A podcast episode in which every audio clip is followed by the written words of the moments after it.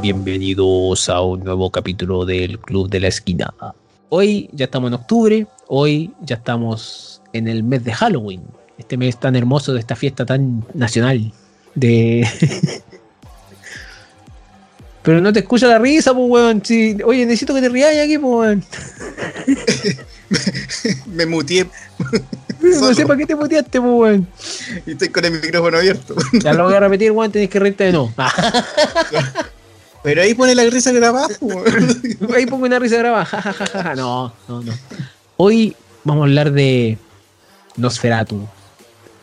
De cosas vampíricas y de una serie que a mí me gusta mucho, que ha sorprendido bastante a, a mí y a, Matías, que está aquí, que es Castlevania. Como siempre, como ya lo dije, Matías me está acompañando en este podcast, aquí los animadores regulares de este, de este espacio, este pequeño espacio. Matías, ¿cómo te encuentras? Hola a todos, hola, hola. Eh, acá pues, los titulares. la, la, banca no participó hoy día. Oye, sí, pues, llegamos a octubre, un mes eh, terrorífico. Yo no sé si en el estricto rigor de la palabra sea terrorífico o no, por todo lo que estamos viviendo. Ojalá es que no, pues, ojalá. Pero si lo vemos desde el otro lado, que ya es más festivo, estas actividades paganas que nos gustan tanto. Eh, actividades paganas. Sí. Actividades paganas. Viva las actividades paganas. Eh, claro, hoy día nos vamos a, centrar bien en una serie que, mucha, igual da para pausar un poco lo que estamos haciendo y darle su espacio. Creo que se lo merece. Y también hacerle una repasada a de dónde viene todo esto, de dónde se pasa. Creo que eso igual es importante y, y, es parte, yo creo que de la historia del cine también eh, hablar de este personaje. Creo que nunca hemos tenido eh, a un personaje más icónico del terror como es Drácula. Entonces, yo creo que también se merece su espacio aquí. Discrepo, discrepo el hecho de que quizás no vamos a hablar del Conde Pátula y se lo merece, ¿eh? Ojo, ese es mi bonus track. sorry, sorry el spoiler. Oye, Mati. Que lo sacaste. Puta, fue de la nada. Yo, yo sé que no, no, hicimos tanta pauta, hoy día no hicimos tanta cosa. Así que. que, que bien relajado. Sí, esto es como un raspe. Oye, eh, ¿qué has visto esta semana? ¿Qué hay hecho? Miren, eh, auditores, imagínense que estamos como en un paradero conversando, porque esperando la micro. Así va a ser. Esa micro que no llega. que no llega nunca. eh, en la semana, pucha, aparte de un poco revisar lo que es lo que vamos a hablar hoy día, eh, bueno, lo, que viene, lo primero que se me viene a la cabeza es haber visto el último capítulo de Noir. Yo creo que esa cuestión es impactante. Yo creo que compartís conmigo la, no, podemos comentarlo. No, todavía. no, no, Solo, solo, solo podemos decir que quedamos. Que, que nos explotó la cabeza con el capítulo. Capítulo, por si acaso, a, esta altura de estar grabando este capítulo, todavía falta un capítulo de, The Boys para que termine la temporada. Eso es súper importante. Para que no se entienda que el último quizás también nos pudo haber volado la cabeza, pero no lo sabemos aún. No, y cachai la, la, ansia que se crean con el entre el espacio entre el penúltimo y el último. Yo, no entiendo los hueones que alegan de que no pudieron ver toda la serie de una. Si los hueones disfruten la caga de serie, weón. Sí, entonces como que al final esto se transforma en que, pucha, quién vive, quién no vive, cómo va a quedar la cuestión, quién, cómo se mueven las piezas. Pero bueno, habrá que esperar una semana para saber en qué va a quedar todo esto. Así estamos vivos todavía para poder ya comentar. veremos, ya veremos. Claro, claro. Yo creo que he estado en la misma. Yo no he visto mucho así. Mucho, mucho. O sea, vi un par de películas esta semana que en realidad tenía pendientes. El otro día vi eh, Enter the Dragon de Bruce Lee. Mucha qué buena película. Oh, qué buena película. Debería ser el personaje de Mortal Kombat. sí, pero ¿sabí en dónde salió? Salió en un juego que se llama el UFC. Ahí está Bruce Lee, weón. ¿Ahí lo podía elegir? Sí, en, uno de los juegos de. No me acuerdo en cuál UFC, ya no, no, me sé los números. Pero mi hermano elegía a Bruce Lee y me sacaba la concha su madre. Sin hacer nada, solo el mono sí, No, con una pura patada y mirarme y hacer ¡guau! tercera. Pero. Ahí te- ahí te sí, pero bueno, son cosas. Eh, no, no he visto mucho. En realidad vi Enter the Dragon, vi el- una serie que tenía pendiente hace rato, que es ver la C de de Jason Momoa, que son como tres capítulos de, de Apple TV. No la encontré ninguna maravilla. Lo siento. Puta, yo son Momoa. Eh, y eso, yo creo que estoy viendo noticias, estoy viendo cosas. Esta semana, como que ha, ha sido otro panorama, lo cual ha sido bastante bueno. Y Sí, revisar, está noticia. ¿eh? Y revisar la. Yo me enfoqué más en revisar la serie de la que vamos a hablar hoy día, Castlevania, que, que es una serie de mis favoritas. Se ha transformado en este último tiempo. Verla de nuevo fue un deleite, en realidad. Yo creo, yo creo que, no sé si compartes conmigo la opinión que cuando uno revisa nuevamente una serie o una película es porque algo te quedó. Y si lo haces con mayor ganas, con, con ganas de verlo, yo creo que ya eres un fan del- de lo que está, del, del Sí, material pero, es que, audiovisual. pero, que es que eso, pero es que eso es obvio, o sea, o sea, no, no es que sea obvio, obvio, pero, pero Castlevania, Castlevania al mismo tiempo es cortito, o sea, tenía una primera temporada de cuatro capítulos que lo tiraron por porque sí, o sea, para pa, pa saborear el, Para tantear quizás. claro, para tantear el terreno, y después viene la, la segunda temporada con ocho capítulos, o nueve, no, ocho o nueve, y la siguiente con, con la misma cantidad. Nah, yo dije ya, ok, aquí. No, mira, la, la primera temporada cuatro capítulos, la segunda ocho y la tercera diez. O sea, ya para la siguiente tenemos que tener 12. Ah, esto es exponencial. Ojalá, ojalá, Chuta. ojalá, eh, Una- para que, para que no Claro. se sienta tan corta alguna cosa, porque, porque son capítulos de cuánto, 20 minutos, 30 minutos en realidad, y no. De repente que es corto, pero, pero no tanto, ¿sabes? No tanto. No, yo Pero, pero, pero vamos a partir hablando de otra, de otra cosa. Vamos a partir hablando de Nosferatu como tal. Y que Mati te doy el pase a ti que tú tenías aquí Sí, mira, lo, le- el poder. Mira, lo que pasa es que yo es el ejercicio de, de esta semana de recordar eh, películas que yo haya visto y que me haya quedado eh, que haya tenido algún personaje que sea vampiresco o que tenga alguna relación con, con este personaje. Pero, pero, Eh, pero, pero, pero, eh, ¿Qué es vampiresco para ti? O sea, un hueón pálido, No, pues, no, pues, tiene que tener ciertas características que voy a decir ahora. Ah, tiene que ser lindo. Claro, No, no, no, pero ojo, hay vampiros que no son lindos. Ojo, ahí. Tenía que aclarar eso. No, no, no. Aquí trataremos de, de ser bien, bien variados con el tema.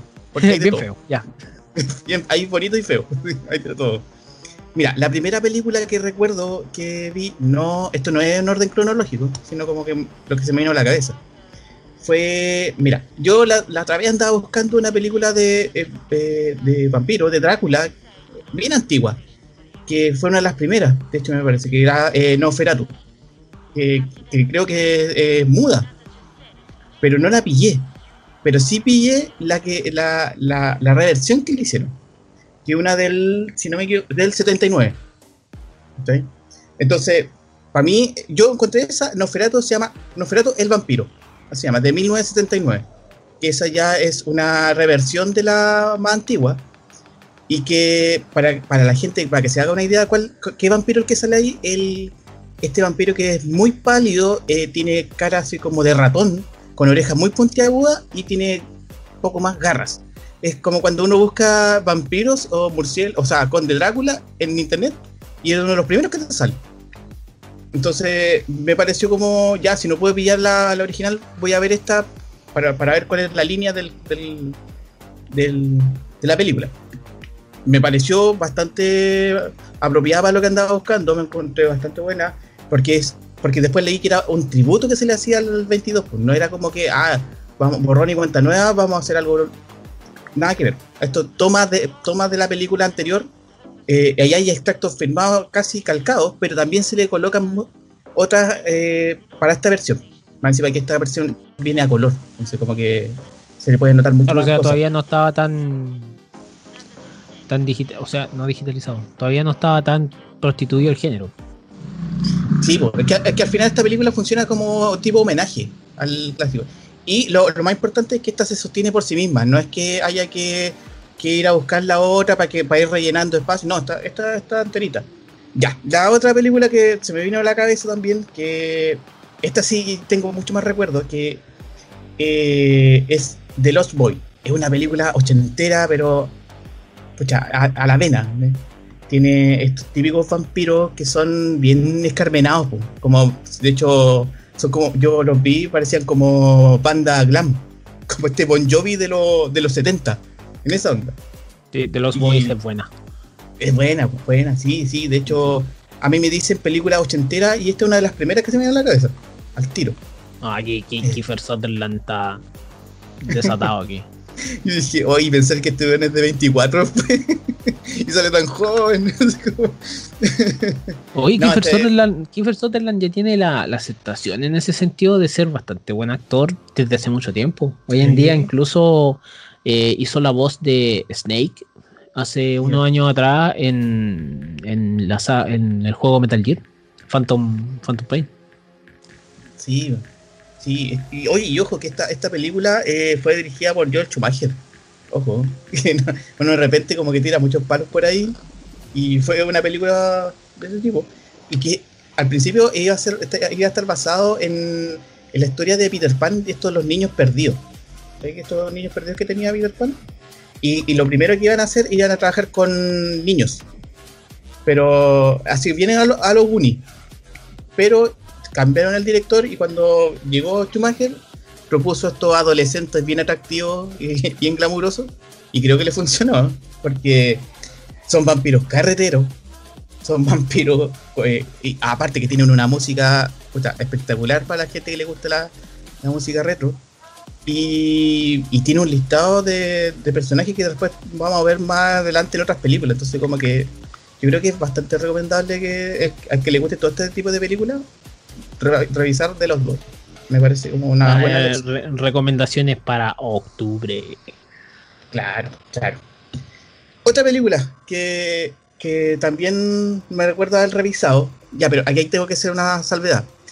Esta película no tiene un vampiro en sí, sino que tiene eh, un personaje que tiene rasgos vampirescos. ¿Ya? Estoy hablando de la película Cronos de Guillermo el Toro es una película en cual eh, hay un personaje que es un anticuario, si no me equivoco, un abuelito que encuentra dentro de, esto, de estas estatuas religiosas un artefacto, en cual se le pega la mano y, y le empieza a dar como inmortalidad. El problema con esa inmortalidad es que para poder mantenerla tiene que empezar a consumir sangre. Y lo que pasa es que uno pensará que, ah, este es el loco malo de la película, pero en realidad no es el loco malo. Hay otro tipo que. Eh, pero, pero, espérate, ¿qué, qué, qué se le pegó la mano? Es, un artefacto. Eh, mi, mente se me fue a Morbius, pues, weón, porque al, vampiro con las, con las ventosas en las manos ahí de, de, no, no, no, Marvel. Este, este no, no es que tenga ventosas, sino que es, imagínate como un, un escarabajo metálico que se le que se, con las garras o con las patas se le mete en, la mano y le empieza como a dar inmortalidad. Ah, ya, ya. Pero, pero el motor de todo esto es la sangre. De hecho, en un, en un minuto como que eh, tiene que consumir sangre y, empieza a lamer el piso de un baño porque había sangre, pues en esa onda. La, la gracia que tiene esta película es que no, no saca, pone de lado un poco todo lo glamuroso que nosotros conocemos de, del ámbito vampiresco para tratarte un personaje más humano y con, melancolía, porque es eh, en realidad técnicamente un abuelito que vive con su nieta. Entonces todo esto lo vive con ella. Entonces toda esa carga que le entrega Guillermo el Toro, que Guillermo el Toro es un fan, pero hace ritmo de los monstruos del cine, entonces como que algo de corazón y tripas le puso ahí. y fue una de las películas que también que lo llevó a ser más conocido también. Sí, todo harto buenas críticas esa película en su momento, del 93. También, ah, ojo, está en YouTube.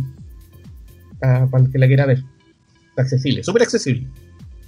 Y yo la pillé ahí. Ya, el otro, la otra película que también recuerdo haber visto es una más contemporánea. Es una del 2014. De nuestro amigo Taika Waititi. Ahí. es una película súper buena. Esta. una de las mejores películas que he visto en mi vida, así en base a lo que es la comedia irreverente y todo. Yo creo que es todo, es una película hermosa. What We Do in the Shadows. What We Do in the Shadows. Claro que hacemos eso. Esto, en realidad, para, que, para la gente que no haya visto esta película, para que se haga una idea, esto es un, como un docu reality con vampiros. ya, ya con eso te compras, con eso mismo. Va encima que es, como bien contemporánea porque son, bueno, para que entiendan, los vampiros duran muchos años, entonces vienen como trayendo costumbres muy antiguas y se presentan a este mundo nuevo y chocan, pues, y ahí está como lo, gracioso, pues, cómo se pueden adaptar dentro de todo lo, de, todo lo que llevan como carga eh, de, emocionalidad, digamos, y, enfrentarse a este mundo nuevo. Por ejemplo, aprenden a comprar por internet Entonces, para ver, por ejemplo, el, aparecer, van a YouTube. Pero cuestión así. Se, se, agarra la combo con los hombres lobos. como que, cuestión así. Hacen un baile de beneficencia que son que, la asociación de vampiros, la asociación de los zombies y de las brujas. Entonces, como, en esa onda. Y no pueden ir humanos. el misticismo al, día de hoy, claro. Claro, entonces como que esa dinámica de los cuatro, porque son cuatro vampiros que viven en una casa. Y la gracia que tiene es que igual hacen referencia a muchas otras películas del género. Uno de los vampiros es muy, eh, bueno, tiene de hecho la característica del nuevo Ferato, es igual, igual, igual, tiene la, la, la, la oreja puntiaguda, tiene lo, las uñas largas, estos, estos colmillos que se sobresalen, y es súper pálido, y vive como en el sótano. Entonces como que, y es como el, más viejo de todos. Entonces la dinámica que se da ahí es súper entretenida. Yo recomiendo, pero ah, mira, puede que no te gusten los vampiros, pero te va, te va a reír igual de la película. Es súper buena bueno, Taika Waititi ahí también hace de un vampiro. Como en todo, mm. como la mayoría de sus películas que aparecen. Como la mayoría de sus películas que él tiene que actuar. Exacto, exacto. Por si acaso, de What We Do in the Shadows, hay una serie, yo no he tenido la oportunidad de verla, pero me han dicho que es bastante buena. Sí, sí, creo que le fue bastante bien a la película y pudieron hacer alargar un poco la historia. La, serie, la serie actual, así que eh, el personaje de Taika Waititi es uno de los mejores personajes porque era como un libro de lo, del siglo XVIII, más o menos. Entonces tiene toda esa, esa como cortesía que tenían en esa época de ser muy caballero y todo el tema. Entonces se, se presentan, no sé, a una discoteca y trata de cortejar a una persona para comérsela. Entonces, como, Sí, la, serie, la serie actual, la serie del. estrenó su segunda temporada el 2020 ahora, el 15, 15 de abril, por ahí.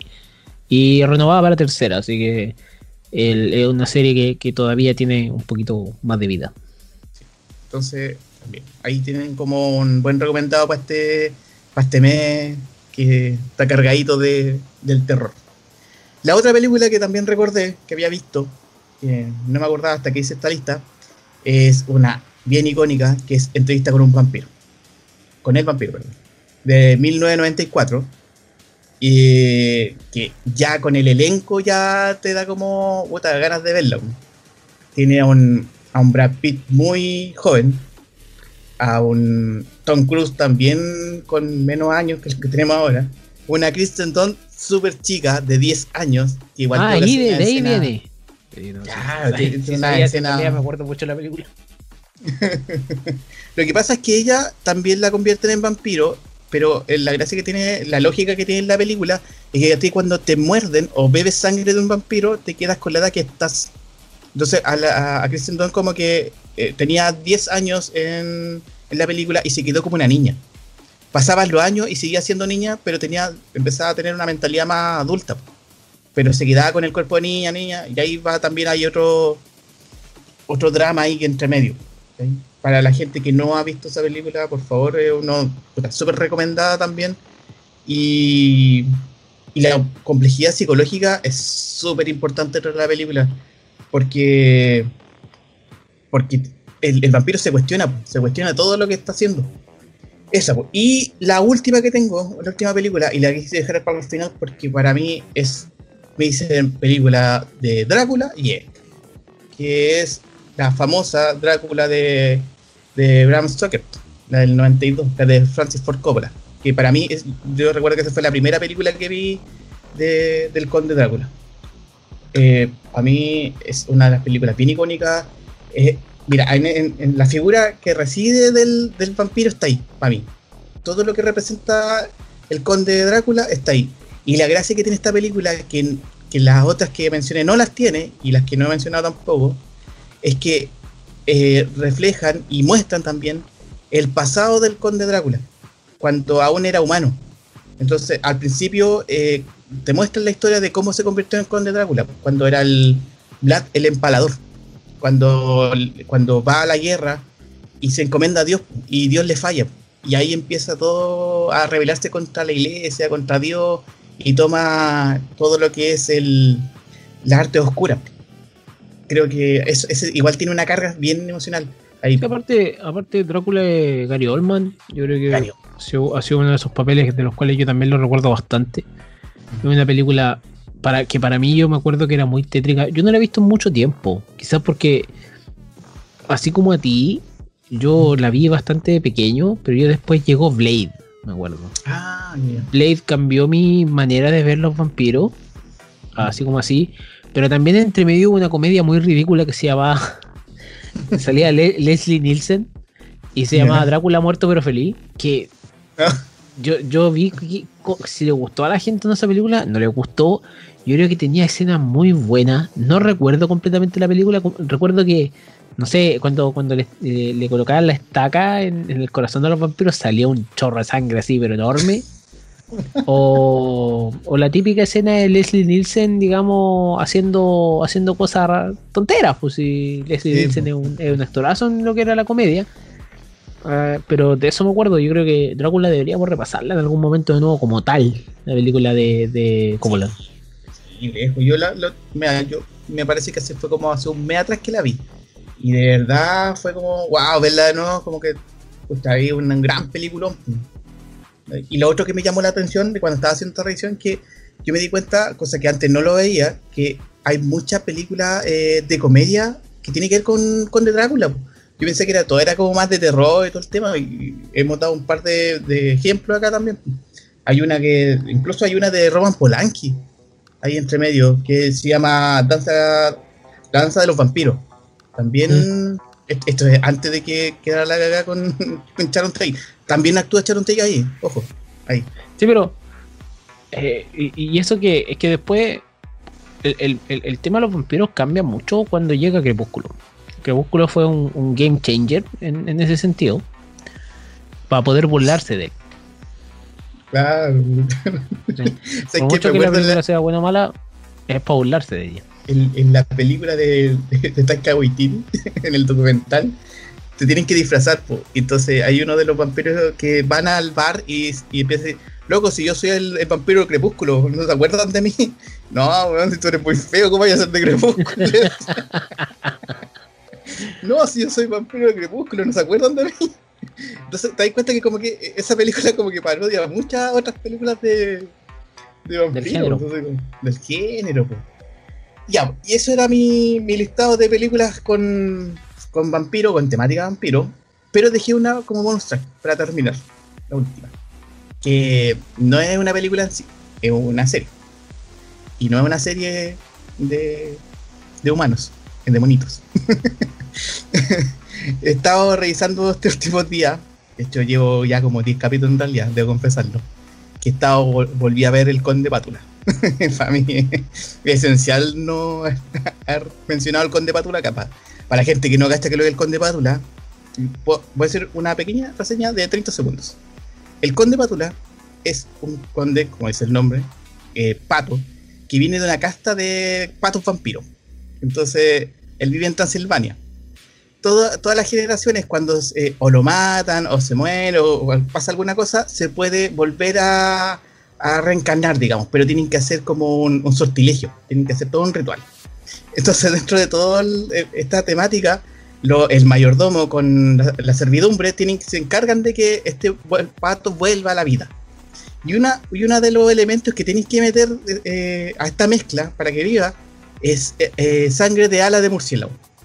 Entonces, la gracia que tiene es que la, la nana, digamos, que es el, el, personaje gracioso de la serie, agarra un estante y, y no toma la, la sangre de ala de murciélago y toma ketchup y se lo vierte. Y queda la pura caga porque sale el pato, el pato, el conde pátula, pero sale todo al revés, porque para empezar sale vegetariano, no come carne, no tiene colmillo. conde no es para nada, entonces tienen que, y va encima que están como a disposición del Entonces, le gusta la leche con chocolate? Claro, entonces le, asustan los vegetales. En, en, inglés, el conde pátula se llama Count Chocula. Chocula.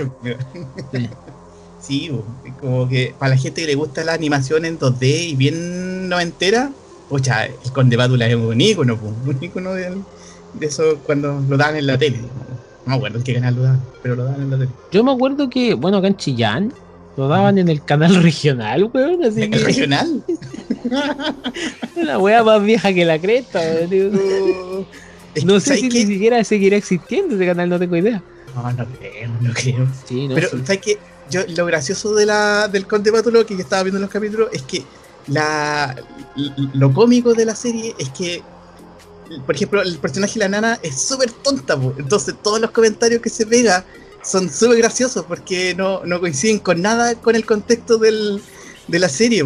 Eh, va encima que no tiene la, la, mala costumbre de no abrir las puertas, entonces como que es súper grande el personaje, un pato, no, como una gallina gigante y destruye todas las murallas, pues. Entonces llega y pasa, ay, me equivoqué, tenía que abrir la puerta, Entonces como que... y, la otra dinámica es que con el mayordomo, que se llama Igor, que es como un buitre, que él a toda costa quiere eh, que el conde Pátula vuelva a ser malvado, pues. Entonces siempre le está metiendo como sangre entre medio para que tome, o que o lo lleva al calabozo para que, para eso vuelva más malo, porque, a mostrarle todas las, las máquinas de tortura que tiene y todo el tema. Entonces como que no le funciona porque el, tipo no, el pato no, no es, no es vampiro. Pues, hay, una, película que te quizás yo también puedo recomendar antes de pasar al, tema que nos trae hoy en día. Que es una película animada también. Que a mí me, a mí me gusta. Yo creo que es de estas películas que realmente cuando la veo la paso bien igual. Hotel Transilvania. Ah, sí, sí, sí el Drácula de eh, la voz la hace Adam Sandler. Adam Sandler. Yo, no odio a Adam Sandler, creo que tiene buenas películas, así como tiene malas películas en realidad. Eh, pero cuando dice yo no digo bla bla bla, esa cuestión.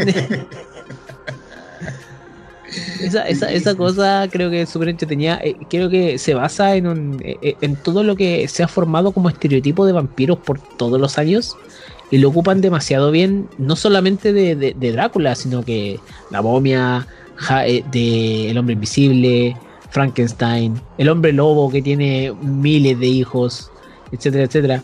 tiene camadas de hijos. Entonces, creo que creo que es súper buena.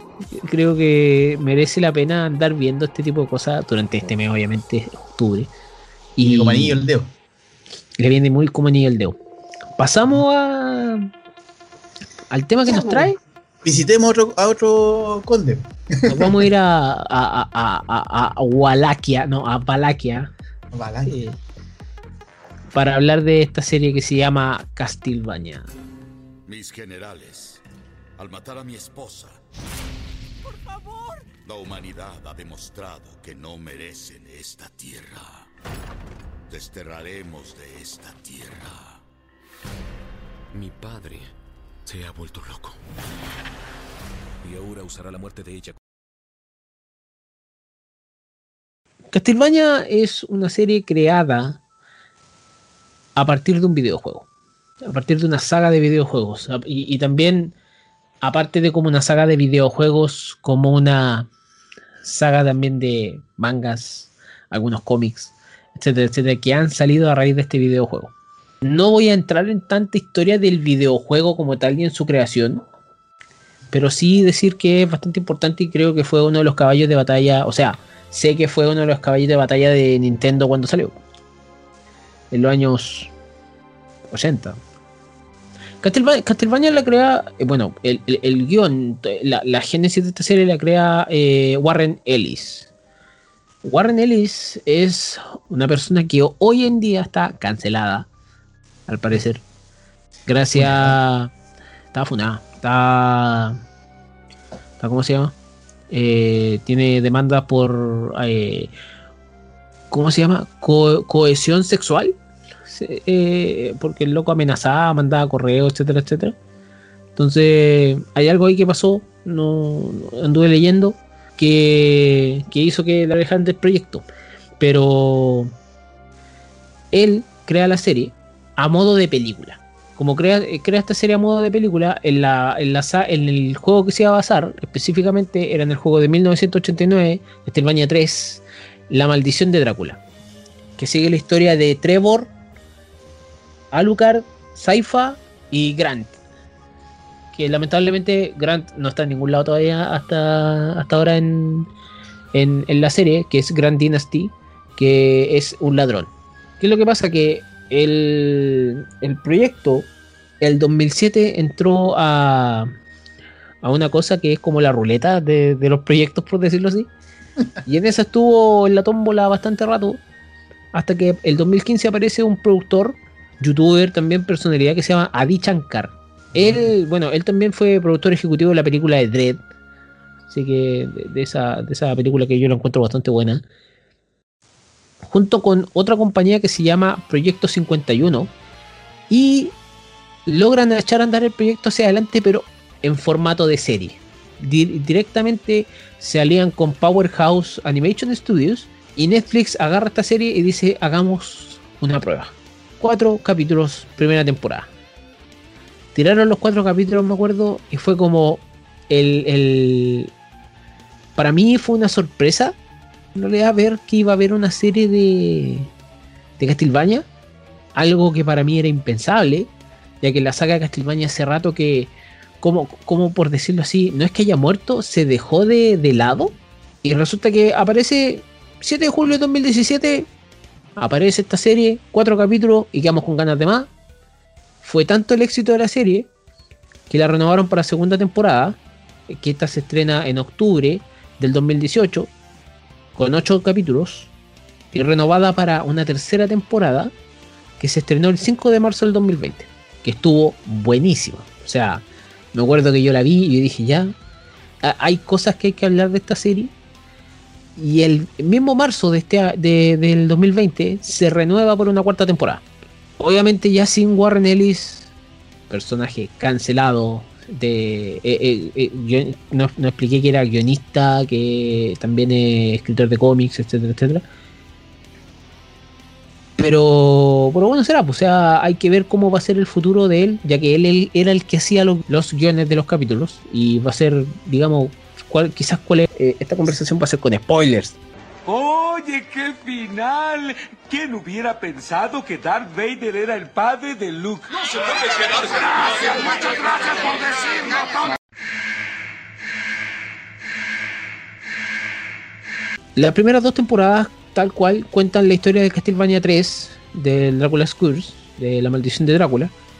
Y cuéntale, pero sin el personaje que, que falta, cuenta la historia de Trevor Belmont, de una familia al cual, la cual ellos son como lo, la familia más poderosa en matar las cosas sobrenaturales del, país. Esto es Europa. Eh, Alucard, el, hijo de, de Drácula, que en realidad su nombre es Adrian Tepes, pero le, dicen Alucard por Drácula al revés. Y oh, Saifa. me acabo de dar cuenta. Me jodiste. claro. Y Seifa, y Seifa Belnades, una oráculo eh, maga, que sus poderes sirven bastante en lo que es la, alianza que tienen ellos. Esto lo hacen para derrotar a Drácula. ¿Por qué razón? Drácula se supone que es un hombre de ciencia, un hombre, es eh, un hombre que te lo presentan súper bien, en realidad. Te lo presentan pacífico, que tiene un castillo que lo puede mover, de lado a lado, puede transformar su castillo y toda la cosa. Llega una persona que se llama Lisa, de una villa, no me, acuerdo cuál era la villa, y ella quiere aprender a sanar a los humanos, aprender a aprender ciencia. Revisando el primer capítulo de esta serie, digo que es tan especial el hecho de que cómo la iglesia juega el factor de enemigo en esta serie y que tú te alías con Drácula para destruir a todas esas personas de ese pueblo, porque lamentablemente la iglesia no le cree las cosas a Lisa, que Lisa se llega a transformar en la esposa de Drácula y en la madre del hijo de Drácula, y resulta que la iglesia la toma y la quema por ser bruja. Y aparece obviamente Drácula diciéndoles que tiene, tienen un año para hacer las paces con cualquier dios que ellos crean y él va, y si no va a destruir su pueblo. Pasa lo que tiene que pasar, la iglesia hace caso omiso, porque obviamente hay un obispo y hay un, hay un cura que obviamente no, no, no le creen nada a él, que dicen que es el diablo en persona, etcétera, etcétera. Cuando hasta ese punto a nosotros se nos presenta un Drácula súper pacífico, porque aquí no te cuentan cómo crearon a Drácula, aquí no te cuentan la, historia de, de Vlad el, el, empalador.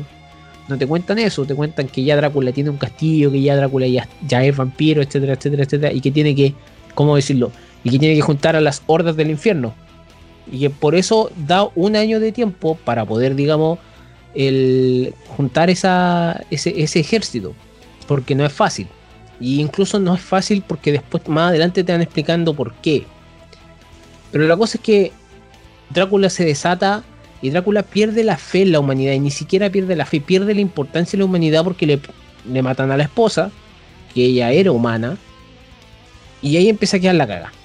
Y rápidamente nos vamos a otro lugar, nos presentan al personaje de Trevor, que es de la descendiente de la casa de los Belmont, que es, es que no te lo cuentan poco, pero es la casa de los Belmont era tan poderosa que la iglesia le empezó a tener miedo. En la historia no contada, por decirlo así.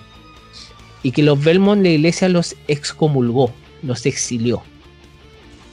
Por, por tenerles miedo, ya que los Belmont dejaron hasta de creer, por decirlo así, en Dios.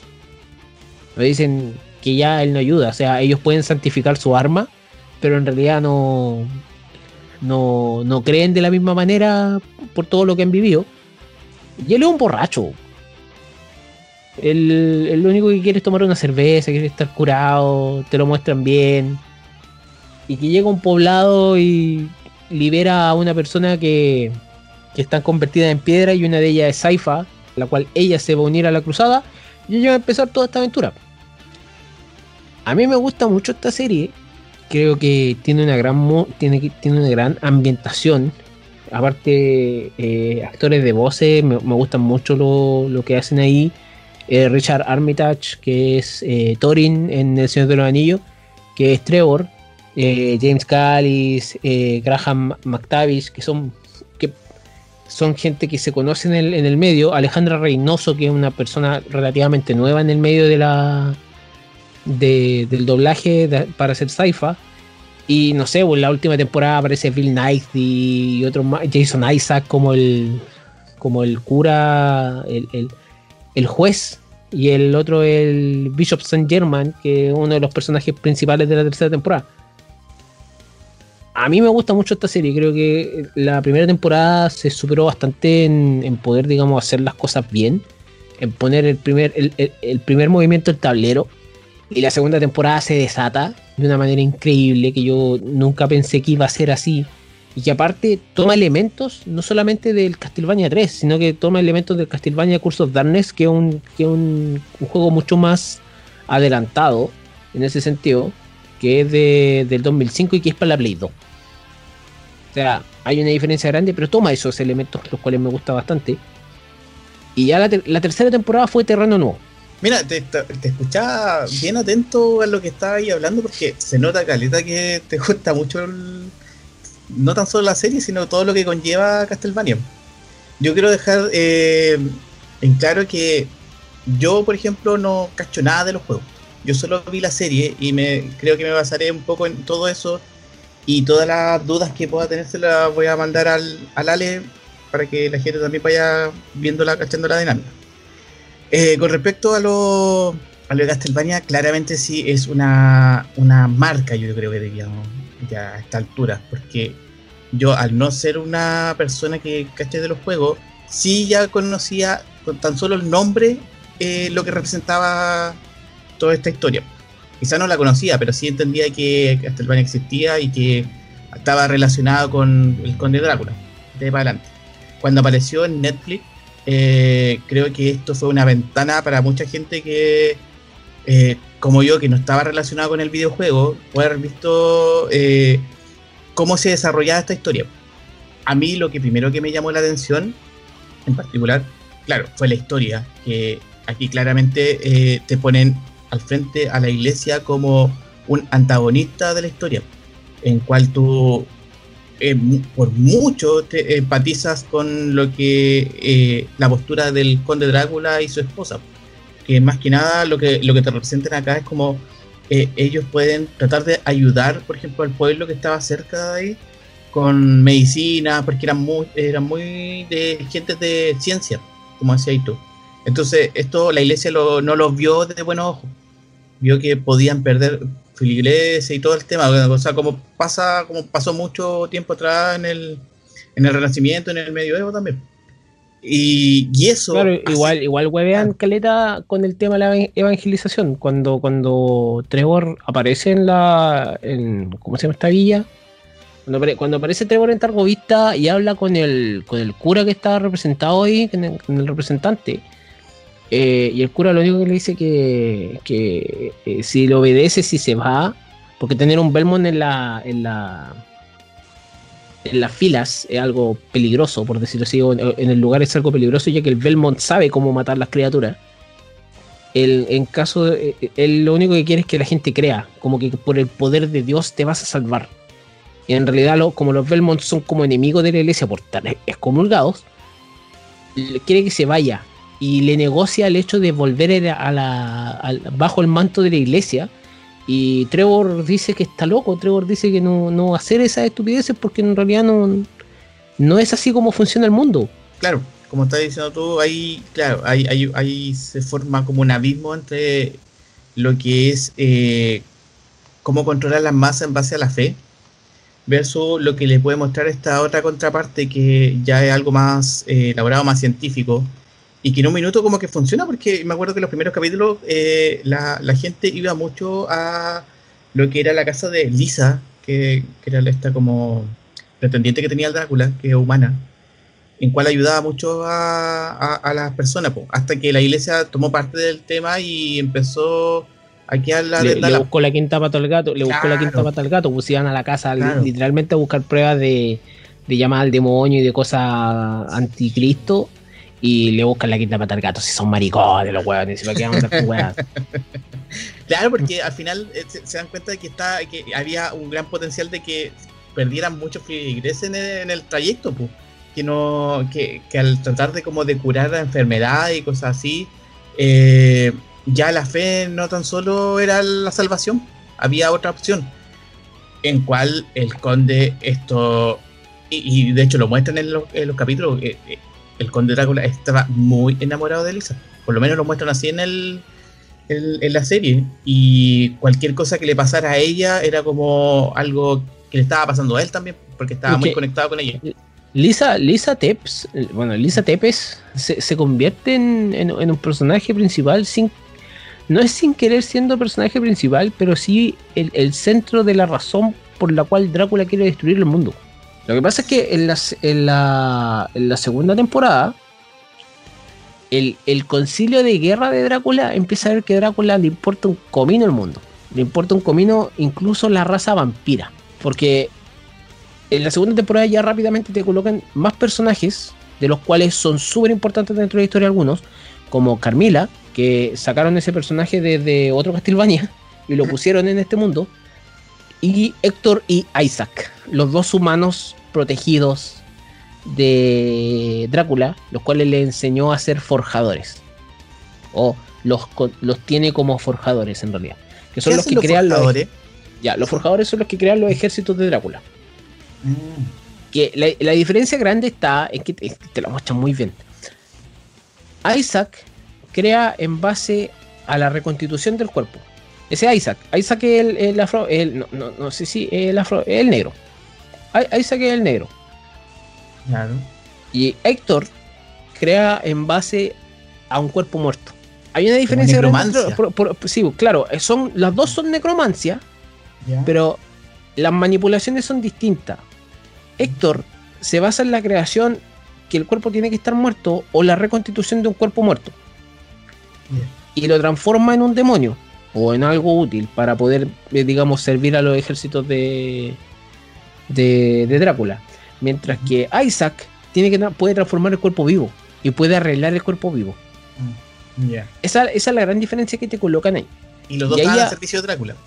Los dos, sí, pues, los dos están agradecidos de Drácula en realidad, porque Drácula los cuidó. Y aparte Drácula nunca los convirtió en vampiro, porque su gran condición es solamente ser humano. Y los tiene en el concilio por ser humano. Entonces aparecen estos vikingos que son del norte, los vikingos, o sea, eh, vampiros que son del norte, los vampiros que son como orientales. Aparecen un montón de vampiros al concilio de guerra en donde ven que Drácula le quiere hacer la guerra al mundo. Y, se daban dando cuenta de a poco, porque Carmila es como la más inteligente en el lugar, que va, planeando de a poco el hecho de, empezar a, a, joder a estos weones de, alguna manera, porque ella quiere la sobrevivencia de lo suyo, ¿no? Cada casta quiere una, una, cosa, una, cosa, una cosa distinta. Lo que pasa es que a mí, a, mí a mí me dio mucho gusto ver a Héctor Quizás no de la manera que lo colocan, pero Héctor, es, que Héctor es hueón, por acaso. Héctor es el protagonista de el Castlevania Curse of Darkness del 2005. A, él tú lo controlas. Héctor, esto, Héctor supuestamente, o sea, estos eventos pasan supuestamente después de Castlevania 3, después de que Héctor supuestamente traiciona a Drácula, se va desde su lado. Y él tiene que empezar a, enfrentar a, a, sus viejos aliados y tiene que enfrentar a Isaac. Y Isaac lo culpa a, Héctor de que Drácula perdió esa guerra. Esta es una de las cosas que a mí más me dio alegría. Cuando mostraron a Trevor Belmont, yo dije, ok, mostraron quizá uno de los Belmont más importantes que existe. La saga de Castlevania es una saga donde hemos visto un montón de Belmonts desde su creación hasta el día de hoy. El problema es que solo Trevor fue el primer Belmont en matar a Drácula. Mm, cuando, cuando, cuando una persona que sabe de Castlevania va con ese dato, tú sabes que esta batalla va a ser épica. Porque Trevor no mató a Drácula solo. O sea, en el juego tuvo la ayuda de eh, Alucard, Saifa y Grant. Grant no, no ha aparecido en ningún lado no tengo problema con que no aparezca, modificaciones pueden hacerse, no tiene por qué seguir la misma línea del juego. pero mi Castlevania que yo jugué. No, esa weá no, eh, no, estoy manchado por eso. Me gusta tener el conocimiento de, y me gusta ver cómo van a ocupar esa, ese conocimiento, y lo ocuparon súper bien. Eso tengo que decirlo. Yo voy a lavar ese guion, voy a lavar la manera en la que ellos pusieron eh, en, en marcha este proyecto porque Trevor sí llegó a matar a Drácula o a ayudar en la muerte de Drácula. Pues no, fue, no fue el trabajo de, uno solo. Obviamente con el tiempo en el juego y espero que con la serie se vayan viendo los Belmont que realmente pudieron. Hay uno, hay, hay, un, hay dos Belmont específicos que ellos pudieron matar a Drácula solos. Uno de ellos es Simón y el otro es Richter. Pero eso más adelante. Sí, solo sin ayuda, o sea, con la ayuda de, su armamento, etcétera, etcétera. Ah. El otro dato que tengo es el nombre real de Trevor, no es Trevor, en, japonés. Ah. Es Ralph. El Ralph Belmont. Cuando, cuando le puse, cuando lo tiraron al occidente, le pusieron Trevor. Es como lo mismo que pasó. No, sé por qué habrá sido eso yo en realidad, pero nunca leí yo, pero eh, la cambiaron. Pues, quizás para occidentalizarlo más, ¿no? Sí, lo, igual. lo, que pasa es que lo que pasa es que a medida que tú avanzas en la serie, vas conociendo que Drácula está abajo de un poblado, obviamente, y lo van a despertar. Trevor se da cuenta que es vampiro, salían, eso empiezan como una relación entre hermano bueno y hermano malo, lo cual es, muy enchete, muy enchete ver a ellos dos tener esa, ese, tipo de, cosas, hasta que en algún momento van a la biblioteca de los Belmont.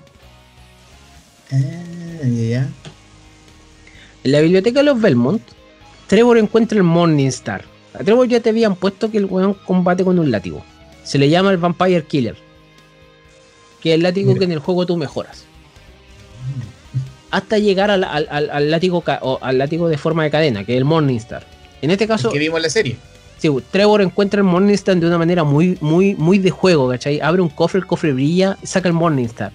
Porque Mm. ese látigo está santificado. El otro, la- el látigo, el látigo igual, el látigo que tiene, está santificado y el Morningstar también. Mm. Están como bendecidos. Lo cual me, me parece muy entretenido, ya que eso va a servir mucho más adelante, sobre todo el Morningstar. Y ahí van aprendiendo más cosas de cada uno de los personajes. El tema es que cuando van bajando, que esta, este, este es un guiño que yo creo que es más para el fan, más para más pa la persona que sabe. Cuando van bajando la biblioteca, hay, una, hay, hay un caballero puesto en la pared, hay, hay una pintura. Esa pintura es del primer Belmont, es el león. Ya, León Belmont fue el primer Belmont que juró, el que, el que condenó a la familia, por decirlo así, a que todas sus Ujú. generaciones iban a, iban a cazar las fuerzas del mar. ¿Qué es lo que pasa con eso? Él usaba un látigo para pelear. Un alquimista le a- a- a- a- toma, por decirlo así, todo- estoy resumiendo mucho, pero toma la, la esencia de la esposa, el deseo de León, y lo infunde en el látigo. Y se forma el primer Vampire Killer. De ahí para adelante, el arma de un Belmont siempre va a ser el látigo. Todos los Belmont de ahí para la- adelante, látigo. Eso vemos látigo en- como armas que tienen. Claro. Entonces, que aparezca León ahí, yo dije, oh, qué, qué lindo guiño decir que está León Belmont. León Belmont es el protagonista de un juego también que tú ves toda esa historia que se llama Lament of Innocence. Donde Belmont, o sea, donde León no mata a Drácula, sino que él jura que toda su generación, toda su prole, va a poder, digamos, eh, pelear contra las fuerzas del mal. Claro. Al hacer eso, todos los Belmont empezaron a, a- a- a- seguir entrenamientos rigurosos, etcétera, etcétera, etcétera. Hasta que llega Trevor y Trevor logra derrotar a Drácula. Y por decirlo así, Trevor mejora un poquito más la raza. Porque Trevor se casa con Saifa. En el, en el- en- y, y- y obviamente sus descendientes agregan, como, como dicen en los textos, me gusta, me gusta esto, agrega la capacidad de ser eh, más hábiles en la magia. Claro, Eso, es- eso literalmente es mejorar la raza. Claro, claro. Hicieron un power up. Sí, hicieron un power up hermoso. Un upgrade así, pero bien hecho.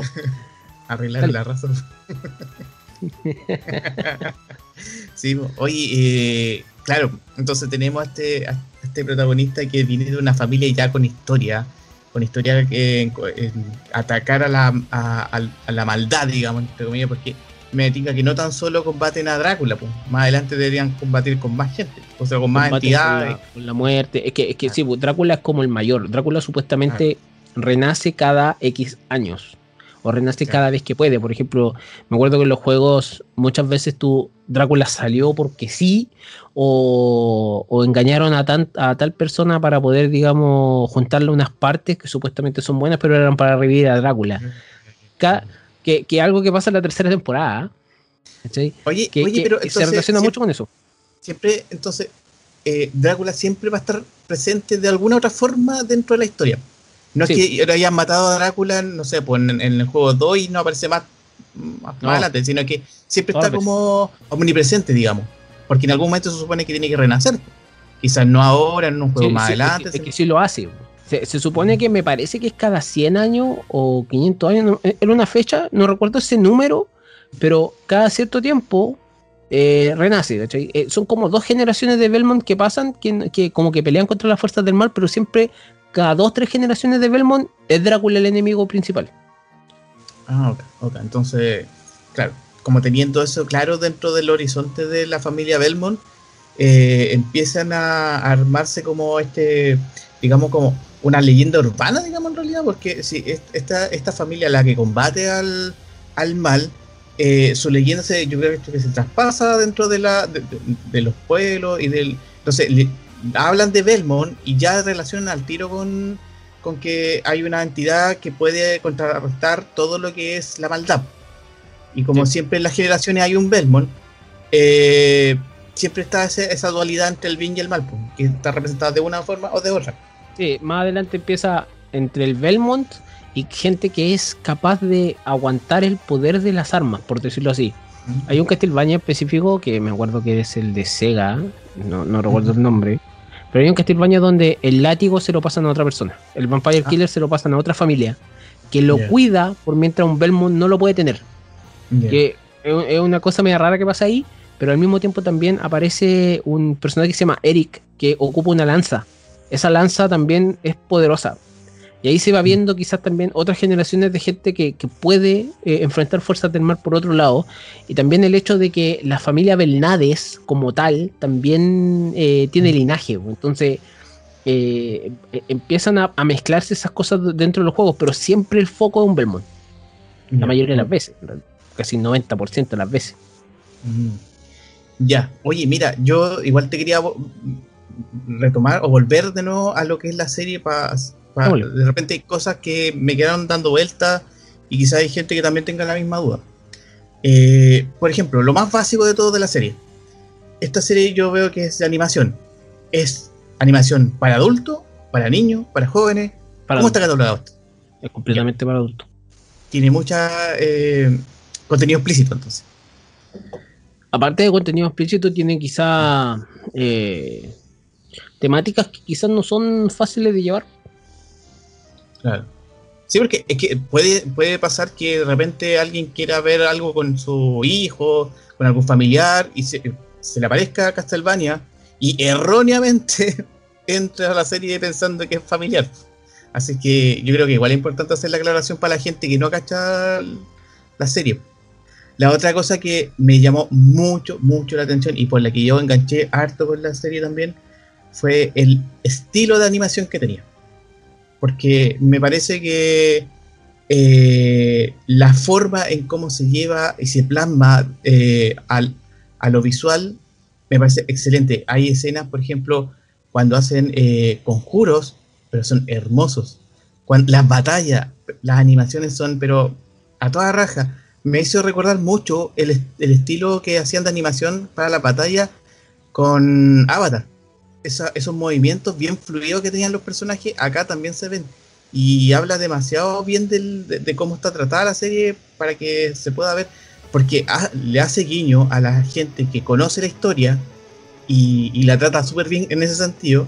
Y por el otro lado también tiene captas a la gente que no cacha de la historia, pero sí se puede eh, aferrar a estas cosas, a, lo visual, a, a que la historia es bien atractiva para la gente que no, eh, no la conoce, y entonces eso hace que te enganche mucho más y vaya, eh, va a empezar a, a adquirir más conocimiento de la historia, aunque sea incluso reducido en la, en la serie, porque me tinca que esto es un extracto de todo lo que, lo que pasa en realidad en la historia. a ver, mira, lo que pasa con el, con el tema del arte es que el arte está a cargo de Ayami Kojima. Mm. Ayami Kojima no lo van a, no, no creo que lo cache alguien. Yo creo que incluso las personas que, que jugamos Castlevania hasta el día de hoy podemos repasar. No es que sepamos mucho, pero Ayami Ujú. Kojima es directamente la persona que diseña personajes para Castlevania. Ah, Entonces, este ni a un original. La. co- Como para que se entienda. el Castlevania es de una es de una empresa que es Konami. Konami tiene varios juegos en la, en la manga. Uno de ellos, los primeros Winning Eleven, como para que se sepa. ¿Qué es lo que pasa? El 97, eh, Ayami hizo el, el diseño de personajes, sobre todo el de Alucard y varios más, para Castlevania Sinfonía de la Noche. Uno de los mejores Castlevania que existe hasta la fecha, para Play 1.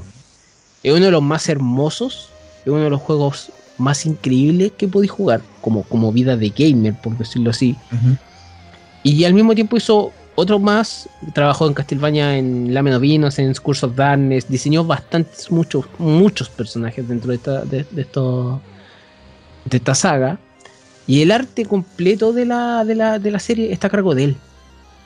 Con Ujú. el estudio de animación que lo hizo, que es eh, Powerhouse Animation Studios, que al mismo tiempo esa, ese, ese estudio hizo el juego Darksiders y otros juegos más. O sea, tení- tenía gente que sabe atrás del tema.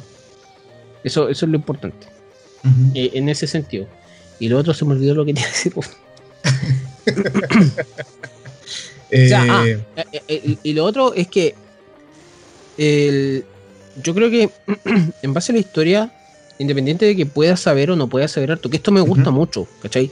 Para no manchar el visionado de la serie. O sea, es algo que me gusta. O sea, yo por mucho que sepa Castlevania, yo no voy a manchar la serie porque lo voy a explicar, lo voy a explicar, lo voy a decir ahora. La tercera temporada me sorprendió de una manera increíble. Porque la tercera temporada era territorio no explorado. Mm. Yo dije, ok, si seguía así y lo hacen mejor que esto, tenéis el mundo ganado.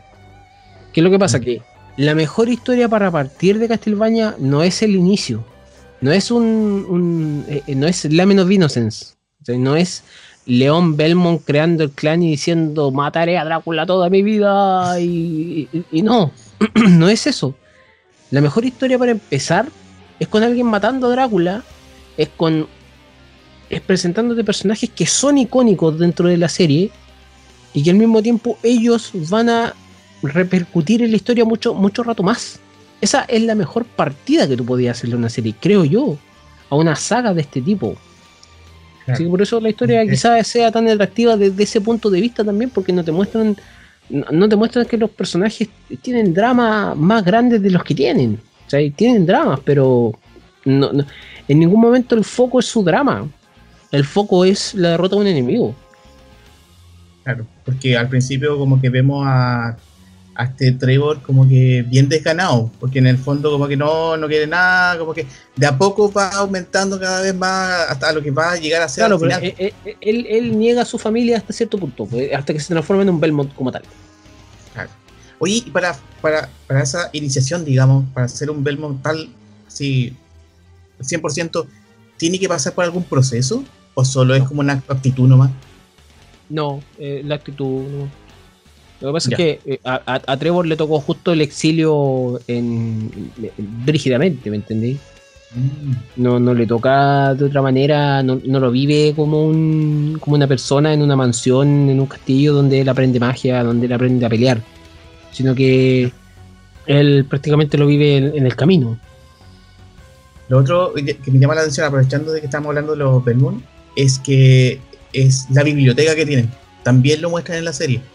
Digo un minuto que toda la recopilación de todos los datos que han acumulado por tantos años están todos eh, en un lugar físico que es la biblioteca. No sé si tiene un nombre especial, pero, pero está dentro custodiada y de hecho tienen que, en un, en un episodio, tienen que ir a buscar ciertos elementos a esa biblioteca en cual ahí te das cuenta que para la gente que no no echaba para atrás, eh, sí había un linaje bastante grande y que tenían un peso en, en la historia de esta de este bien y el mal en, lucha y que, y que eso hace que vaya enriqueciéndose también lo que es el, eh, el cómo practica eh, por ejemplo, no sé si es mágico lo que ocupa en el sentido del látigo o no, pero está ahí dentro de la base. Esa- Y yo no sabría decir si el látigo es que, que yo creo que siempre me he debatido porque el látigo está santificado, el látigo está bendecido. No Mm. sé si eso será magia como tal. claro. No sé si el Espíritu no, Santo no, no, magia. claro. Eh, el- eh, pero el tema es que al estar bendecido sí tiene efecto contra los vampiros. Es que lo que pasa es que te explican muchas weas de las cuales tú se te, se te, se te abre la cabeza respecto al, por ejemplo, muerte por agua al vampiro. No sé si tú te acuerdas de eso. Y la Carmila se aprovecha de esa cuestión de una manera muy inteligente con Héctor, que ya lo tiene medio convencido, ya listo para irse. Y Héctor revive al, al cura de Targovista y santifica el agua como muerto, weón. Y yo dije, nah, ya, andate a la chucha, ya aquí ya tenía todo.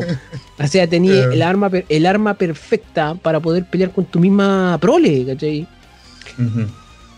Sí. Pero te, te explican bastantes muertes, te explican cuáles son quizás no, cuáles son más efectivas y otras no. Obviamente la estaca al corazón es efectiva, corte cabeza también es efectivo y el ¿cómo se llama? Eh, la arma certificada. O, la, o- en realidad también las armas mágicas, porque también está la espada de Alucard. Alucard ¿Tiene una, una- Al- Alucard tiene una espada que se supone que es mágica, que se supone que es eh, un espíritu de espada que vive ahí. Por eso lo puedo controlar. Eh, ok, ok. Claro, entonces como que ahí se van combinando estos asuntos. Mira, yo tengo otra otra duda aquí en la cabeza que quizás, mira, si estoy equivocado ahí me, me corregí. Que yo lo que vi, por ejemplo, en la primera temporada y en la segunda, para mí esto fue como un arco, que era lo de Drácula. En un minuto cuando terminó la segunda temporada, yo dije, ah, ya aquí no hay nada más que contar porque me mataron al, al enemigo final. Pero estaba muy equivocado porque en la tercera temporada empieza otro conflicto. Entonces, como que yo, yo sentí que se empieza a complejizar más las cosas, porque empiezan a aparecer nuevos personajes, empieza a tener otro, otra meta, digamos, la, la, serie y se vuelve más, eh, eh, más atractiva en lo visual también. No sé si estoy en lo correcto en lo que dije o hay, hay algo que no, no coincide con lo que hablar de la primera y la segunda temporada, literalmente hablar de casi lo que es Castlevania 3. Como te dije, Castlevania, eh, la maldición de Drácula. es lo que pasa? Que yo también tenía la duda. la tercera temporada de Castlevania era territorio totalmente inexplorado porque en el juego del Castlevania 3 nos saltamos al Castlevania 4 y ese es Simón, la aventura de Simón. Eso es como 200 años después de, de, Trevor. Este es como el nieto, este weón es el nieto, bisnieto de Trevor, o sea, eh, en realidad eso es los juegos. Por ende, aquí teníamos territorio completamente inexplorado. ¿Para dónde ir? Por eso me parece súper interesante el hecho de, darle énfasis a, a la vida en, en cómo ellos la tienen al, arco de los personajes, a un nuevo arco que es el arco de la post batalla de Drácula. Una batalla épica que, vivimos en el castillo de Drácula, donde prácticamente vimos que Drácula podía sacarle la cresta a todo. Sí. Fácilmente. O sea, si no fuera porque Drácula entra al cuarto de. a la pieza de Alucard cuando era bebé, Drácula no muere. O sea, si no hubiese pasado esa cuestión, Drácula no muere. Le saca la le sacó la mugre a todos. O sea, hasta con el Morningstar no pudieron derrotarlo. Y antes de eso ya habíamos tenido una batalla épica en la entrada del castillo con el tema insigne de Castilbaña de, Bloody Tears. Eh, el cual, bueno, no lo dije, Trevor Morris es el, el compositor de esta serie. Trevor Morris, para quien no lo conozca, hizo, una, hizo la música de una serie que se llama Pillars of the Earth pero también hace la música y ha sido compositor de cierta música de una serie bastante conocida que se llama Vikingos. Uh. y resulta que todo bien con Trevor. Trevor, Trevor Morris, imagínate, Trevor Morris, todo bien, y de repente se saca de la nada un tema hermoso, remasterizado del, del Bloody Tears, mucho más actual. Y tú que como ya aquí yo estoy entregado, como, fan de, esta, de esta música, de esta saga, yo estoy completamente entregado. Dame lo que tengáis que darme nomás. y me da una batalla tan épica como esa, con, Drácula haciendo después una bola de fuego, tal cual como pasa en el juego.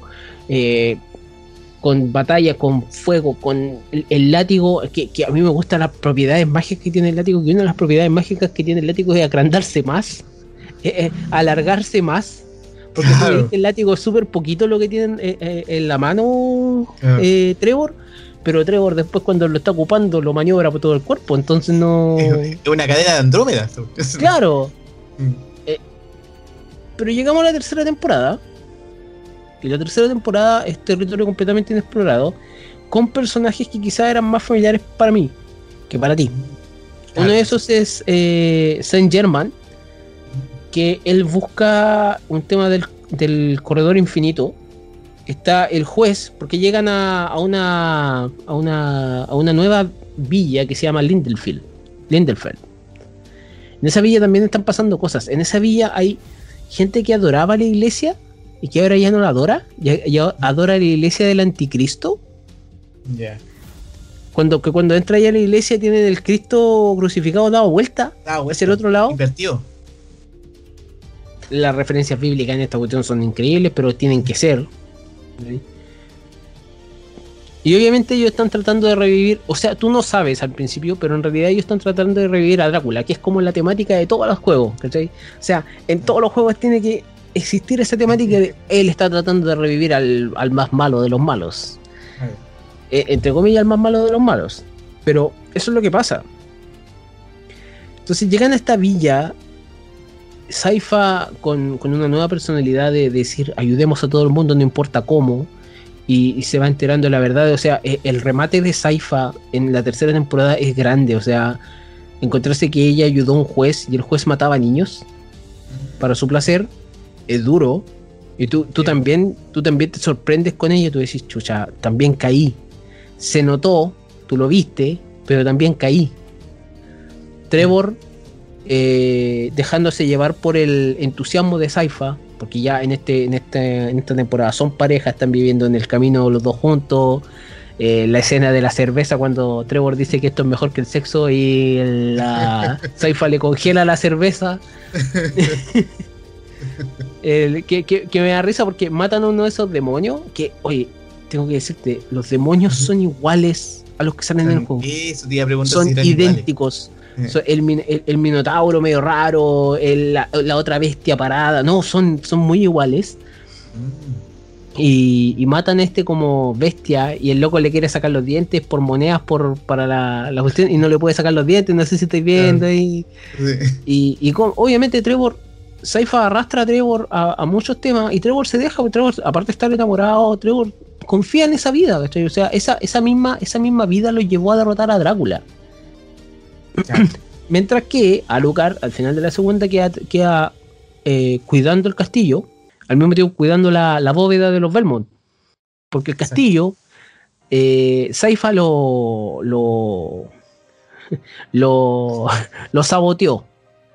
Lo saboteó que una la, ahí hay otra referencia para los más entendidos. La, la, forma del castillo esa que tiene cuando, cuando va a cambiar de lugar, ese como. Ese como. mecanismo que tiene. Sí, ese mecanismo, esa, esa figura geométrica que hay ahí, no sé cuántos lados tendrá en realidad, eso es parte del Castlevania Sinfonía de la Noche. Mm. Eh, esa, esa incluso, esa, esa, esa cuestión es cuando tú grabáis la partida, aparece eso. ¿Aparece? Ah. Sí. Para grabar la partida tenéis que meterte en una. Tiene referencia entonces. Y, resulta que el. Eh, claro, el, mecanismo ya no funciona y, Alucard está solo. Eh, Alucard se está volviendo loco. Alucard hizo un muñeco de sci-fi, hizo un muñeco de Trevor. Eh, le, hace. habla con ellos y llega a visita a donde Alucard. El arco de Alucard igual es importante porque le enseña quizá a Alucard a no seguir confiando de la manera que estaba confiando con Saifa y con Trevor. De que los demás siempre van a ser medio raros, siempre van a ser desconfiados. Y le llegan estos dos eh, vampiros. De... no, son humanos, son humanos. Como orientales. Sí, que, son de, de, otro lado y que aprenden con él, aprenden a cazar con él, pero ellos quieren como que le enseñe magia y ellos al desconfiar de Alucard terminan como cagándola más. Ah.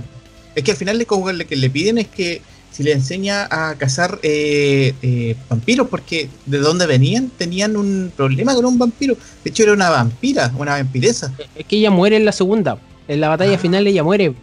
E, ella es la que Saifa congela y después la aplasta. Ah, ya es. Ah, sí, esa es. Ya. Claro, entonces venían a aprender esta, estos como arte.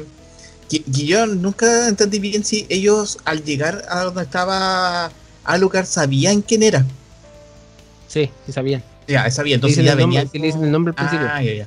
Ya venían como al final, al final Drácula, o sea, al final Alucard termina siendo Drácula, por decirlo así, pues, empalando a mm. los dos afuera por, ah, por la traición y por, por, por, porque al final para él el humano no es confiable, por decirlo así él aún no conoce los humanos que tiene que conocer bien. O sea, él tiene a Trevor, a Saifa, que esa es la cosa. Tú no sabes si ellos se van a juntar de nuevo o no. En la historia nunca más se juntaron. Mm, Oye, pero, aquí puede pasar cualquier cosa. Esta, eh, digamos, entre comillas, tradición humana hacia Alucard, ¿hace, ¿hace un giro en él? Eh, no, cambia a Lucas, nunca. Bueno, bueno, esto te lo digo por la, por la historia. A Lucas nunca fue malo. Ah. Porque a, Lucas es parte humano. Ah, tiene a Lucas, es mitad y mitad. Claro, que conecta con lo humano. Claro, por eso él puede conectar. Pero también él tiene la. por eso Alucard puede caminar en el día. Si Alucard es el caminante de uno. Sí, tienes razón, si no se quema en el día. no le pasa nada. Claro. No le pasa. Ah, eh, todo esto, ¿él, ¿a él le afecta algo que sea como para restringir a un vampiro, para matarlo? ¿Funciona la eh, misma ataca, ataca, ataca. ataca. Ah, ya. Sí. Pero tiene la, la, ventaja también de que tiene eh, actitudes humanas, entonces puede salir en el día. Puede... Sí, pues la, la, la, la originalidad es normales. Ah, ya, ya, ya, ok, ok. Oye, lo otro, lo otro igual emocionante dentro de la tercera temporada, que en realidad para mí fue como un, un, un misterio en realidad. Esto, esto de los portales, no sé si en los juegos aparecen, tiene algo respecto a eso, o eso, eso es clave para, para lo que se viene más adelante, porque yo quedé de repente para adentro porque... Yo creo, que, va a ser importante. En el, en el capítulo 6 los muestran, pero y la gracia que tiene es que cuando te los muestran tienen como animaciones distintas, como que tú entiendes que está ahí en otro mundo. Ya, el corredor, esa cuestión se llama el corredor infinito, el pasillo infinito. Ya, el pasillo infinito en el juego es un pasillo que te permite viajar entre mundos. Acá te lo muestran un poquito más avanzado, por decirlo así, donde el límite de mundos es infinito, realmente. ¿sí? O sea, te muestran una nave, te muestran que Saint Germain Sí. está viendo el pasado, presente, futuro al mismo tiempo, unas cuestiones muy cuáticas, pero te lo, te lo ponen, te lo colocan muy bien. Que lo que pasa es que Saint Germain está buscando eh, a una persona que él perdió. Por lo que se ve es una forma con pelo largo. No podéis saber si es hombre o mujer, Claro. pero es una persona con pelo largo. Y esa, esa persona está atrapada dentro del corredor infinito o dentro de uno de los mundos del corredor infinito. Pero él no logra abrir eso, ¿cachai? Porque el corredor infinito también tiene portal al infierno. En la, en la última. En la última batalla de la temporada número 3. Esta, esta, esta batalla donde eh, las fuerzas del juez y las fuerzas de Lindenfeld versus eh, los. ¿Cómo se llama? El, el priorato se llama, me parece. De Sala. Sí, de, de, de- sí, de Sala, que el anticristo ahí que está, que está metido, que, que le puso una marca a todas las casas para matar a todas, para hacer tributo, de, para poder, digamos, eh, invocar un monstruo, que ese monstruo va a ser capaz, con las almas de combustible, poder abrir un pasillo bien dentro de la... y- y estable dentro del corredor infinito para hacer un portal a Drácula en el infierno y traerlo a la vuelta. Por eso hay, hay- eh, está en reunión del infierno él, él con Lisa. Ah, claro. De hecho, lo muestran una, una imagen. Sí, pues lo muestran. Lo muestran. Y, y- y obviamente Saint Germain dice todo este, este enrollo para revivir al maldito Bloody Tempest. Sí. Claro. Y resulta que eso, él quiere viajar por ahí, pero él no puede abrir ese portal. Entonces, en esta última batalla, donde te, te colocan Saifa peleando elegantemente junto a, a, a Trevor, Trevor usando el doble látigo, que fue una cuestión ah, increíblemente muy Y, bien hecha. Entre paréntesis, la- los ataques de Saifa aumentaron, pero el mil por Sí, ciento. aumentaron un hermoso. montón. como Está animada esa cuestión. Y- y- Impresionante. sí, sí, está muy bien animada. Sí, en realidad yo, yo, eh, confío completamente en el equipo de animación de esta cuestión. La música, que yo, yo lo único que lamento tanto es que esta música no está conseguible. Ni siquiera en Spotify ni en ningún lado. Tenéis que escucharla, no sé, en YouTube o ver la serie. Claro. Pero en YouTube la, la, la, la música está sucia, está con la escena de la pelea. Entonces, Mm. porque la, la música de la última pelea es, es de la tercera temporada, es hermosa. Sí. O sea, cuando, cuando, cuando Trevor saca el doble látigo, ya, listo. No, no, no, no, no podí. Ahí, ahí tiene toda mi plata, lléveselo. Sí, toma, ahí está entregado de nuevo. Sí. Y Saifa que la piensa bien con la muerte. No, está súper bien. Y resulta que el- en, en ese momento, en esa batalla es donde aprenden a estabilizar el, el, el pasillo, el, el pasillo infinito, el corredor, el corredor infinito, y Saint Germain puede viajar. ¿Por qué es importante esto? Creo yo, esto, es- esto es teoría nomás. Ya. ¿Por qué es importante esto? Es porque esto abre un mundo de posibilidades completamente, inf- no infinito, pero completamente distinto. Castlevania dentro de su universo, dentro de su línea temporal, tiene otros mundos. En estos mundos pasaron las cosas de manera distinta, ¿entendí? Ya, ya, ya, ya. En esos mundos, por ejemplo, Simón es el que se transforma en, en, en- en Drácula originalmente, o Trevor también que se transforma en Drácula. Hay, hay cosas distintas que van pasando en esos mundos. Hay un mundo que pertenece al de nosotros actualmente, así. Y ahí está pasando todo, etcétera, etcétera, etcétera. O sea, un universo Prime. claro, claro, hay un multiverso, Mm. pero en realidad me hace sentido porque eh, este productor que se llama eh, Adi, Adi Shankar, este productor que se llama Adi Shankar, también tiene a su cargo, ti- tiene una cosa que se llama el Bootleg Universe, donde se unen eh, universos de sátira- sátiras populares de la cultura, de cultura popular, que diga. Y, y- y- y acaba de, o sea, hace bastante tiempo dijo, Castlevania está metido aquí. Y tú que como, chucha, ya. Pero también este weón tiene tres series más en desarrollo. Una que no, no, no cacho mucho que se llama Hyper Light Drifter. No sé. Pero hay dos series que son súper importantes en esto. Una serie de Assassin's Creed. Una serie animada me parece que va a ser. Y una serie de Devil May Cry. Y con esa me compra. Si la hace bien, me compra. ¿Y podría estar conectado? de- pues, yo no veo por qué no. O sea, conociéndolo, ¿cachai? Porque al final con Devil May Cry tiene más posibilidad de conectarse. Pero ¿Tiene aún así, con el infierno, ¿no? claro, puede ser el infierno, puede ser el demonio, puede ser un vampiro, cualquier cosa. Si al final Devil May Cry es la historia de un cazademonio. Claro. Ah, pero está está súper conectado. Pero, pero bueno, independiente que eso es teoría solamente, Ah, aún así te puede abrir también la, la, la, la puerta a, a explorar más sobre el corredor infinito y para dónde puedes ir. Pasado, presente, futuro. O sea, si te, met- se meten al, al, al corredor y no sé, salen en el futuro, o sea, cuando Simón mató a, a Drácula, o cuando el otro mata a Drácula, o cuando este pierde, etcétera, etcétera, tienen de todo. Aparte, Trevor al final de la temporada dice, vivimos un tiempo tu vida, Saifa, ahora vamos a vivir la mía. Y Trevor es un weón que desconfía a la gente, ¿cachai? mm, Trevor es como lo mismo que Alucard, lo mismo que le pasó a Alucard, pero él ahora va, va- va a actuar, digamos, como el, el, el- el manu- eh, al manubrio, no como copiloto. exacto. No como un observador, sino ya como, como alguien que en realidad toma la arma y toma el, destino más, más que nada de, de lo que va a pasar. Vamos terminando. Sí. ¿Alguna, a- ¿Algún datito de lo que se venga para adelante? ¿Alguna fecha, algo así? No hay nada. Nada. Solo esperar que digan algo, no oficialmente. Nada, incluso, incluso se supone que no. o sea, se supone que no iba a haber eh, anuncio de cuarta temporada por un buen tiempo. Y Richard. Armitage en una entrevista me parece que fue que dijo la cuarta temporada ya está produciendo. se le pasó. como se le- Y, y ya, listo. Cuarta temporada confirmada. Y después a los días Ajá. eh, la misma productora dijo ya, sí. eh, eh, cuarta temporada confirmada. El- ya lo apretaron ya, pues ya lo dijo. ya, ya lo dijo, así que hay que hacerlo. claro, pues, eh, sale más barato afirmarlo que ocultarlo. claro, todo el rato. Mm. Así es que podríamos ver más adelante eh, otros mundos, eh, ver más que nada eh, cómo se desarrolla el, eh, eh, esta pareja de Saifa con Trevor. Cómo, Sí, cómo a mí, a mí me interesa que me sorprenda ya, porque si van a seguir con los mismos personajes, a mí, me inter- a mí lo que me importa es que, es que lo hagan bien, es que no pierda la esencia.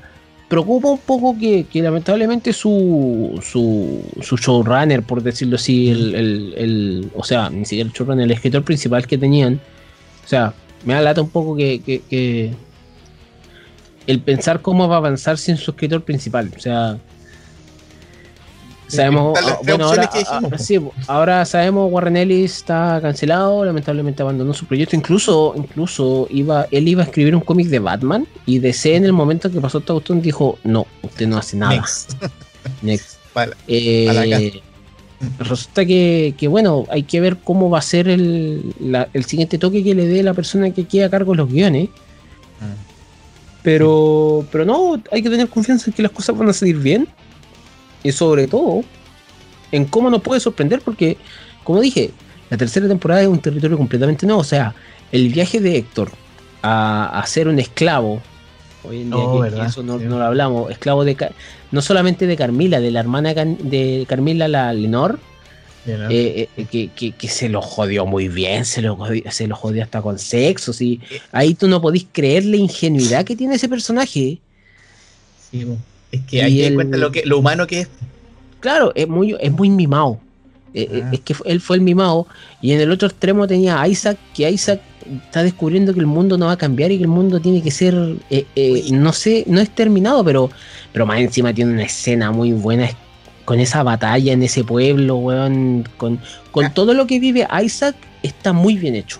El, Mira, el- a mí el arco de Isaac está muy bueno. Me, me parece, claro, yo creo que uno de los puntos a favor de esta temporada es el arco de Isaac, que lo desarrollaron tanto que yo no sé si ese era, el- en un principio ese era su, su norte, pero, pero me pareció que incluso las escenas con batalla estaban muy bien y se dieron el lujito hasta de filosofar con el personaje. Llega un minuto en que empiezan a hablar de la muerte, empiezan a hablar de como con, con, con, con- este como entidad que viene del, del pasado, que es como un filósofo, y, y empiezan a hablar y todo, y, y lo encontré pero espectacular ese, esa, esa escena. Claro, que- sobre el cambio de la sociedad. es claro, po, claro. Entonces, como que te das cuenta que eh, me- a mí se me hace que es uno de los personajes mejor desarrollados que hay hasta el momento dentro de la serie. Y, me, y me, me- me atrae saber qué va a pasar con él más adelante, porque si ya lo están armando así, es por algo. ¿verdad? Claro, Isaac en, en, en, en Curse of Darkness es antagonista, así que no, no, no sé, no sé qué trato le darán aquí, pero independiente del trato que le den, que sean justos, que sean respetuosos, que sean que sean eh, que sean bien pensados, ¿cachai? Que no, que no maten personajes por matar, que no lo eliminen por eliminar, sino que, que, que le pongan cariño. Eso es lo único que se le pide a esta altura. Y, y nada, sorpréndeme, ¿no? O sea, Eh, la última preguntita que te tengo, eh, solamente de la serie, ¿cuál fue el personaje que más te gustó? ¿Cómo lo trataron? ¿Cómo, cómo fue abordado? Trevor. Trevor, por- Yo soy, yo soy, yo soy muy fan del clan. Trevorista. Eh, me gusta quizá el trato que le dieron a, a, a- a- a Trevor, por decirlo así. El humor que tiene Trevor es, eh, es algo que lo, den- lo, lo marca mucho. Que, te, que perfectamente te podría haber dicho Alucard. Alucard siendo también uno de los personajes favoritos de Castlevania. Pero, pero en realidad, así, el, el que más se le, se le trató quizás para mí respetuoso, Trevor. Trevor en ese sentido creo que, mm, sí, no, eh, eh, eh, eh, para mí inigualable lo- eh, la evolución que tiene, porque evoluciona de hueón curado a un hueón Claro, que realmente claro. salva, que ayuda a salvar el mundo y después, y después se pitea. Es que weón, en la última temporada se pitea al, al, al- al monstruo de una forma tan bacán, con un ataque que quizá es uno de los especiales más bacanes del Castlevania. Eh, El, el- el látigo con fuego, eh, con, con todo, ya no, ya. Eh, eh, weón, doble látigo, ya listo. Y más encima se está, está- lo que llega a hacer con el, la- las técnicas que llega a hacer con el Morningstar una vez que empieza la pelea, tú lo veías animado, tú decís, no, este weón es increíble. O sea, Alucard se puede transformar en lobo, lo sé, se puede, puede mover la espada con la mente, lo sé, pero no mueve una cadenita, pues. Claro. a, a mí me gustó mucho, bueno, yo lo dije ya, el- lo, lo que pasó con Isaac y todo su, su trama, que me pareció bastante eh, atractiva para observar y escuchar. Y el otro personaje que también me llamó mucho la atención, eh, porque me gustan estos tipos de personajes así como bien eh, maquiavélicos y que sean muy calculadores con lo que están haciendo, eh, esta vampira Leonor, que también me gustó cómo, cómo abordó su presa. Sí, eso fue. Sí, pero que, que ¿sabes qué es lo que pasa? Que también a la Lenor se le notaban las intenciones al tiro. Yo no sé por qué yo nunca le creí esa cuestión de estar ah, eh, enamorada ella también y toda la cuestión y la, y la la espada. No, para ella la- las intenciones de hacer a Héctor su perra eran al tiro, weón. O sea, mira, si lo, lo importante acá es que él no se diera cuenta. Si nosotros podemos haber sabido todos sus planes Pero principio. weón nunca se iba a dar cuenta. Pero- Héctor es más weón que las palomas, weón. La. Sí, pero así. Héctor, Héctor las tenía todas para poder hacer. Héctor se podía. no, yo, yo, yo lo pensaba así, ¿y si Héctor se mata? Como, eh, se tira bajo la torre, ¿lo salvarán? Pues si, si lo reviven como vampiro, pierde la humanidad y por ende no puede ser forjador. No, tienen que mantenerlo vivo. po. Sí, po. Y, y lo salvarán, así como, ya será. Mm, nada, será. Ya, pues, estimado, hemos Yo creo que pasado- estamos listos por hoy. Sí, hemos revisado una serie que de verdad vale la pena por todos lados observar. eh, tanto para la gente que ha jugado, que yo creo que la gente que jugó ya la ha visto, Obvio. pero, pero las personas que están recién tomando esta, esta aposta, digamos, de querer ver cosas nuevas eh, o, o que tengan que ver con, con, con el Conde Drácula y todo el tema, porque... Quería decir con de esto va- pátula, weón. Sí, a decir Conde Pátula. es que ¿sabéis qué? Tienen una relación los dos. Tienen castillos que se mueven. Ahí está.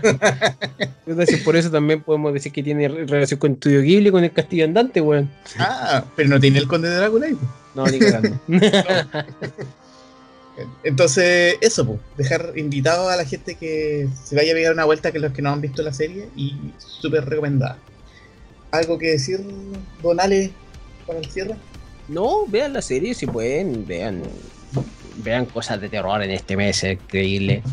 Eh, en realidad, disfrutar, o sea, lo que pasa es que no, no tenéis por qué ser experto en la serie para entender la serie. No. La serie te va a dar las cosas solo. Así, Yo soy un ejemplo de eso. te, va, te va- te va a dar ahí, si, te- si hay dudas, todas se pueden responder.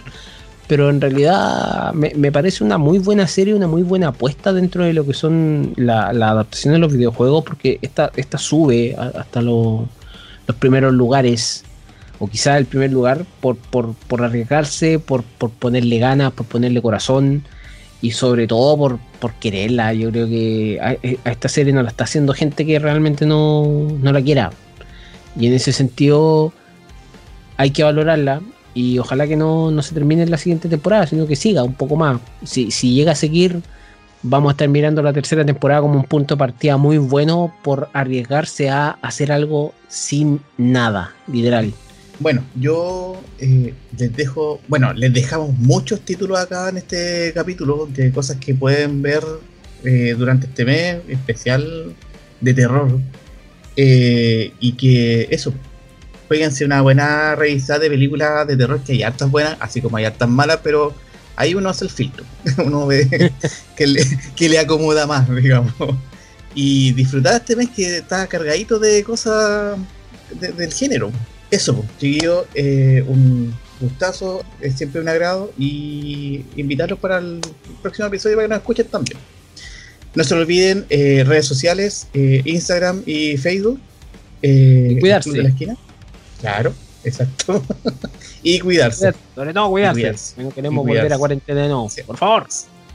Más que nada es ser conscientes. Sean conscientes de lo que están haciendo. Eso. la gente que esté muy bien. Ya pues, hasta una próxima y que tengan buenas noches. Chao.